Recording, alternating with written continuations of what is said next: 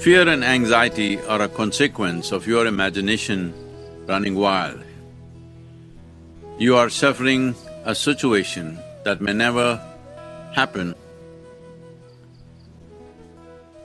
Well, but both anxiety and fear are so prevalent in human mind. This is essentially because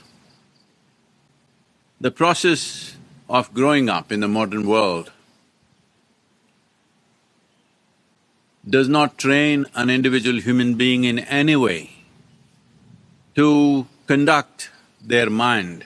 In the process of growing up in today's world, there is no scientific approach as to how to conduct the human mind. Haphazardly, we're trying to do this.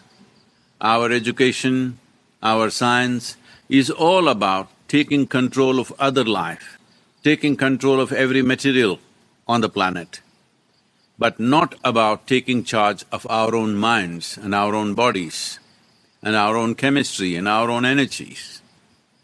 We must understand our physical body, our chemical structure, our energetic structure, and what happens in our minds are all extremely related. You cannot conduct them separately. The yogic sciences address this in a very profound way.